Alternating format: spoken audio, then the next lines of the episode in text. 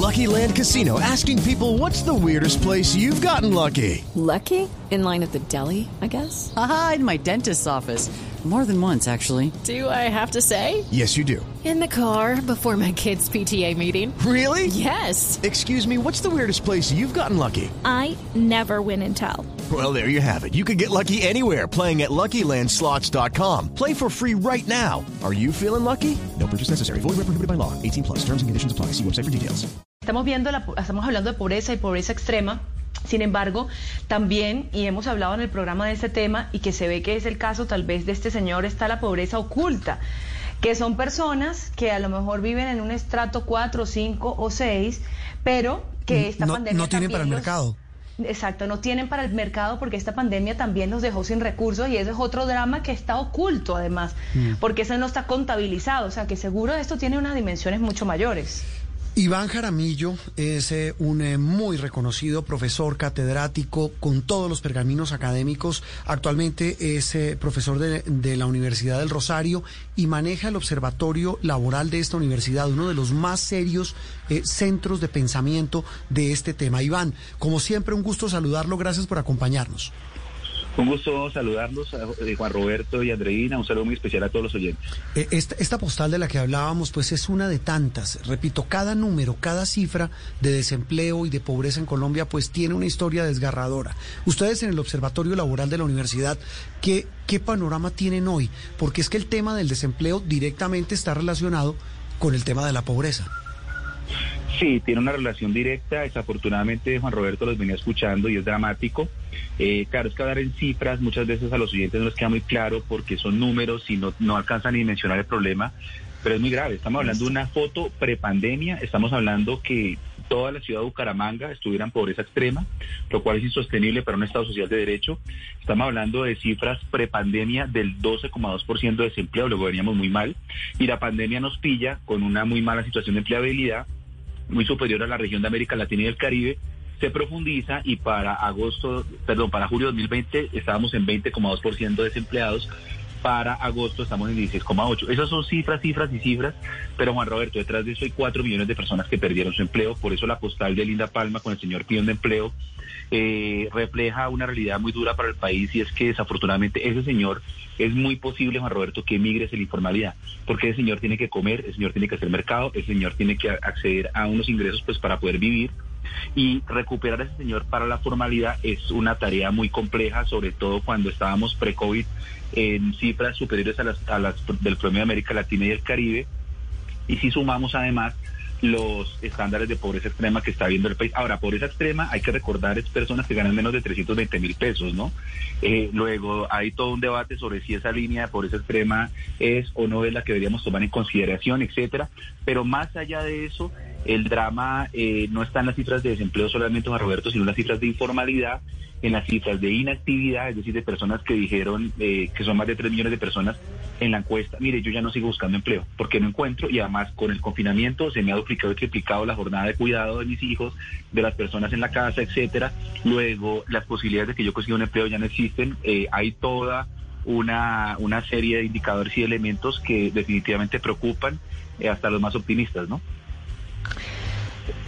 Iván, también le quería preguntar por, por la extensión del subsidio a la nómina, pues que esta semana el presidente Iván Duque eh, vol- volvió a, a- digamos, a tener este, esta ayuda. Y vimos también debates en el Congreso de, de sectores que dicen que, bueno, que esto es un subsidio a las empresas más grandes, pero se entiende, por supuesto, que las empresas más grandes también tienen la mayor cantidad de, de empleados. ¿Cómo ve usted esta medida y qué cree que, le ha- que podría hacer falta también como para complementarla y, abarcar un poco más eh, de, personas y que se puedan proteger más empleos aún en el país? Sí, efectivamente, Andreina, el- la extensión del programa de apoyo al empleo formal, es el PAES, como se conoce. La idea es extenderlo hasta marzo de 2021 y ya la iniciativa con mensaje de urgencia está tramitándose en el Congreso.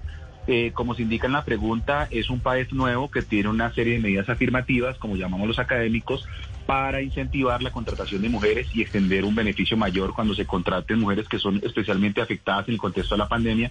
Por esto que hablo de la, duplicidad y, tri- y triplicidad de jornadas, por esos temas de cuidado, etcétera.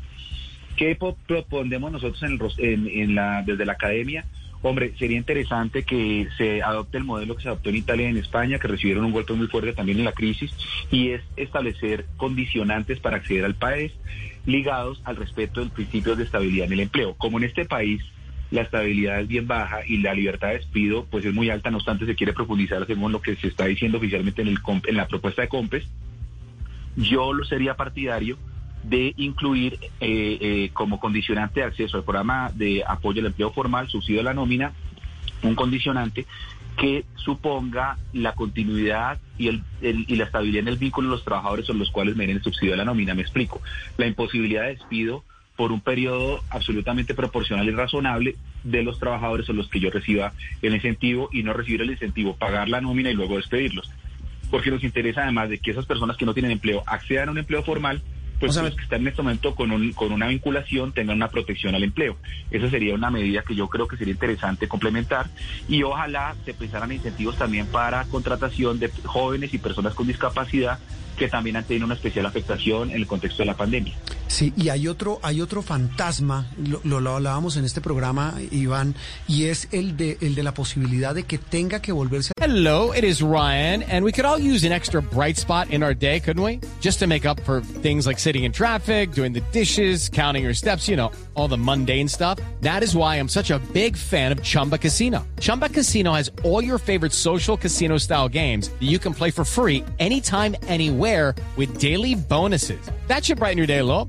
Actually, a lot. So sign up now at chumbacasino.com. That's chumbacasino.com. No purchase necessary. BGW. Void were prohibited by law. See terms and conditions 18 plus. Cerrar, si no todo el aparato productivo, buena parte de él, por cuenta del famoso nuevo brote.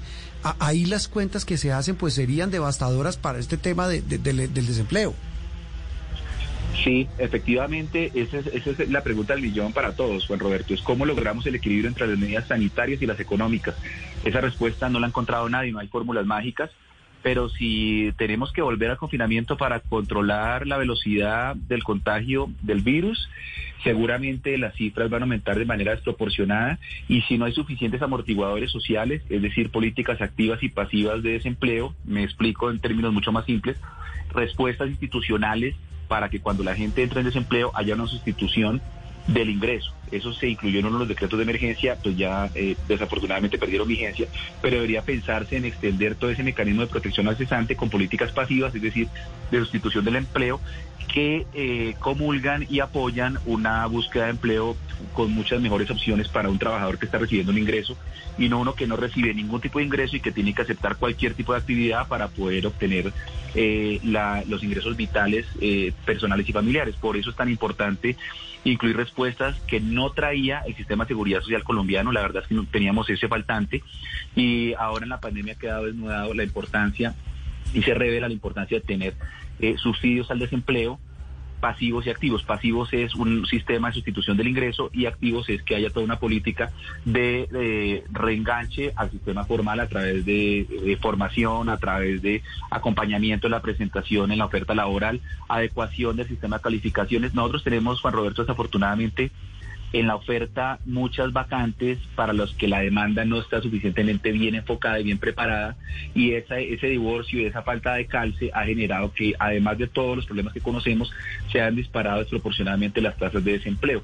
Yo descartaría sinceramente esas opciones que están pensando en reducción de derechos laborales para aumentar empleabilidad yo optaría por otras rutas como formación para el trabajo, actualización del sistema de calificaciones, políticas activas, etcétera, que puedan contribuir a mejorar los estándares. Bueno, lo que yo le iba a preguntar, usted casi que lo acaba de contestar. Le quería preguntar su opinión sobre el tema de los domiciliarios, pero ahora dice pues que no está de acuerdo con reducir las condiciones laborales de tal manera que haya más empleabilidad. En ese sentido, ¿usted qué piensa eh, con ese tema que está pues tan coyuntural también en el país?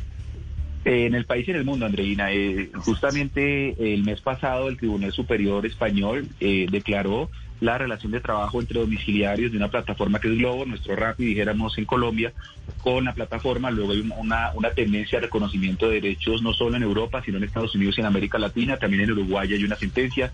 En Estados Unidos el Tribunal de California ya también identificó la relación de trabajo.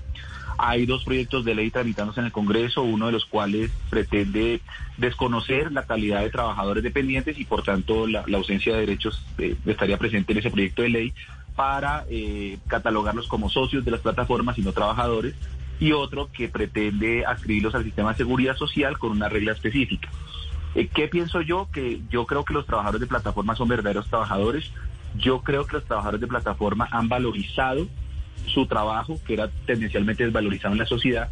La pandemia ha traído esos contrastes. Entonces, el sector de salud, que estaba muy desvalorizado en el tema de remuneración, reconocimiento de derechos, demostró ser clave para mantenernos en esta pandemia. Este tema de domiciliarios y de las plataformas demostró ser clave para mantener la política de confinamiento. Luego se valorizaron esos trabajos. Yo que creo, pues que creo que esos muchachos que van en una bicicleta y me traen la pizza, la hamburguesa, el, el, la gaseosa, lo que sea, pues eh, están expuestos a riesgos muy, muy importantes, en, en socialmente relevantes, y deberían por lo menos tener en un principio como puerta de entrada al mundo de derechos acompañamiento de seguridad social. La semana antepasada justamente se promovió una demanda en el consultorio jurídico de la Universidad Rosario contra una plataforma y la juez en única instancia, hay que reconocerlo, no es jurisprudencia, es una decisión de un juez, reconoció relación de trabajo y ordenó el pago de la totalidad de derechos laborales para este trabajador.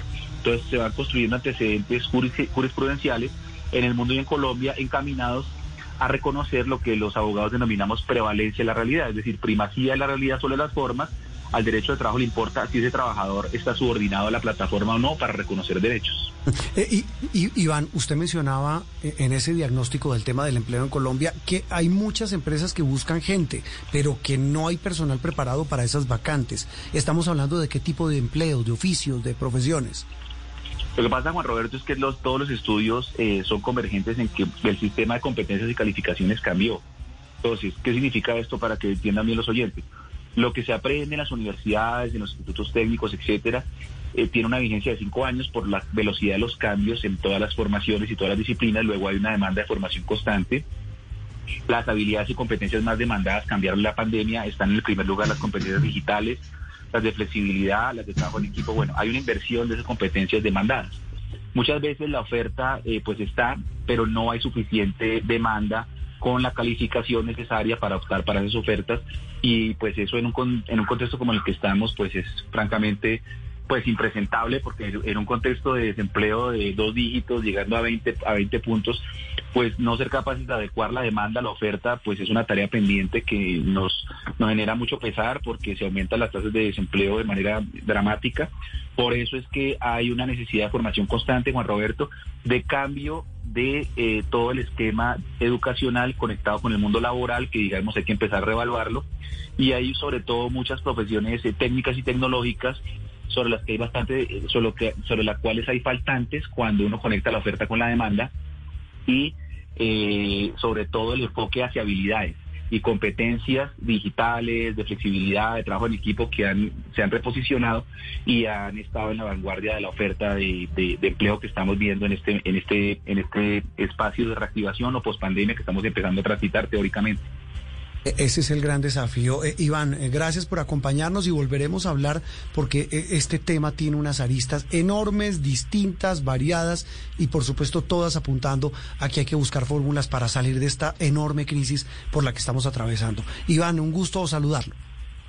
Muchas gracias, Juan Roberto, para ti, para Andreina, para todos los oyentes. Un saludo. Hello, it is Ryan, and I was on a flight the other day playing one of my favorite social spin slot games on chumbacasino.com. I looked over the person sitting next to me, and you know what they were doing? They were also playing Chumba Casino. Coincidence? I think not. Everybody's loving having fun with it. Chumba Casino is home to hundreds of casino style games that you can play for free anytime, anywhere, even at 30,000 feet. So sign up now at chumbacasino.com to claim your free welcome bonus. That's chumbacasino.com and live the Chumba life. No purchase necessary. VGW. Void prohibited by law. See terms and conditions. 18 plus.